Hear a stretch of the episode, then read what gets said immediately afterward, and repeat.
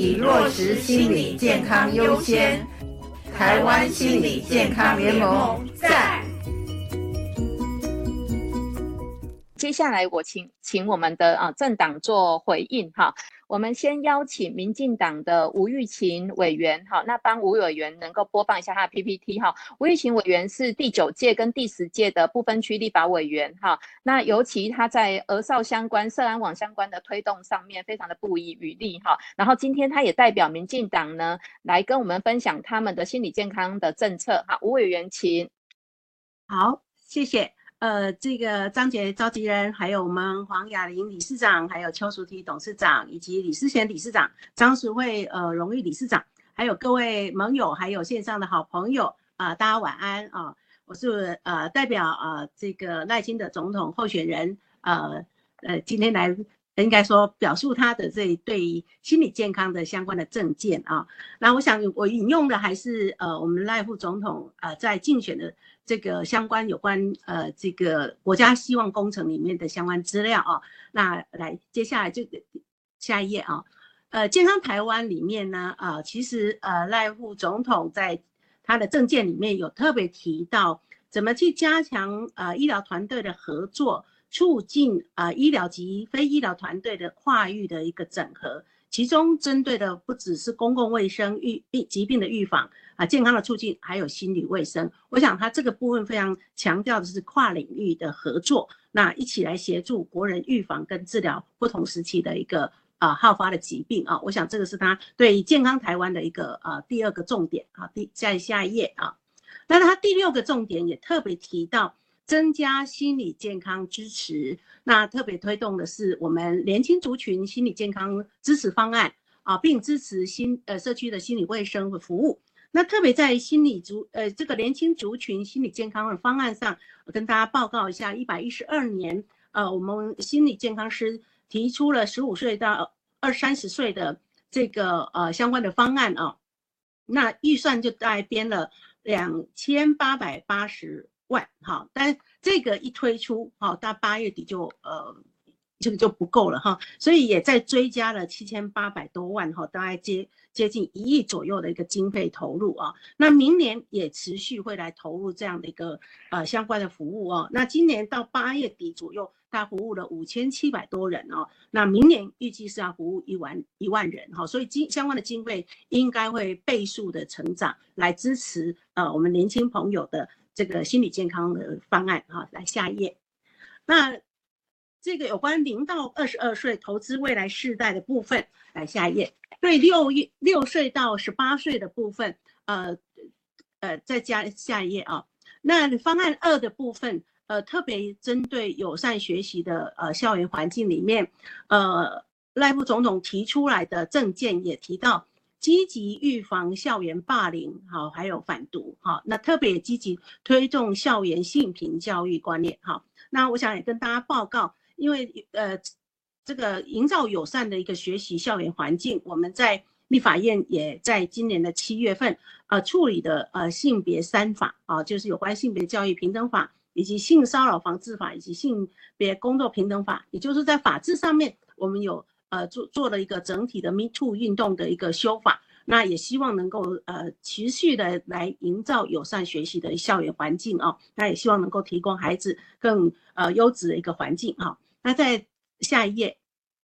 方案四的部分，啊，呃，怎么优化照顾跟儿少的身心健康啊？我想赖副总统呃在政见里面一直强调的，对于年轻族群的心理健康方案，他是非常的支持啊。那也希望能够提提供相关的咨商服务，来协助加强高风险的呃个案来做呃就医的一个协助啊。那另外也针对呃学校啊，对于怎么情感教育以及智商辅导的机制强化。这个多元协助啊，青少年疏疏解情绪困扰的一个管道。我想，另外刚刚有特别好像大家有提到，怎么样来呃心理假的部分，那这里也希望能严厉增设身心适应假哈，请假的类别，让青少年有合适的自我察觉跟自我调试身心压力的一个啊这个严厉啊。那我想这个是呃赖副总统提出了有关优优化儿少身心健康的部分，来下一页。另外，在另外一个政策政见里面，有关公益社会温暖台湾的部分啊，来下一页，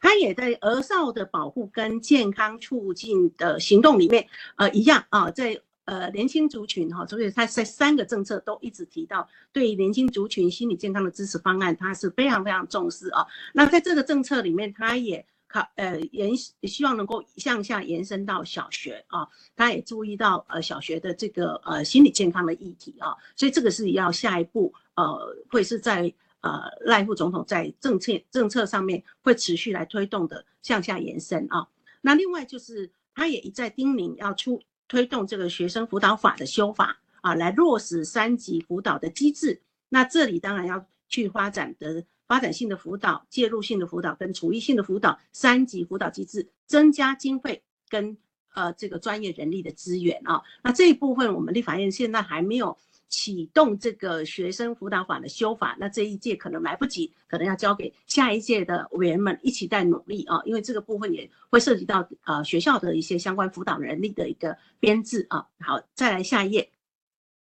再另外就是刚有特别提到高龄的部分啊，那在这个第呃建构友善自主的高龄生活环境的部分，第二点是减少高龄者的一个孤独啊或孤立啊，那什么强强化弱势家庭老人的支持啊，赖副总统在对于呃高龄者的一个议题上面也看到独老跟双老对这些社呃弱势的老人的。支持体系是应该来协助建构的啊，像这个部分，我们的社区关怀据点以及呃巷弄溪哦，这其实有很多是在社区里面营要需要去营造这这些长者的一个支持系统。那我也要特别跟大家报告，其实在一百一十二年到一百一十五年四年里面，有一个因应超高龄社会的呃对策方案。呃，这个部分行政院投入了一千两百零六亿，希望能够来营造一个超高龄的一个社会的因应对策。那其中也针对加强高龄者的心理健康，还有灵性照顾，都在政策里面的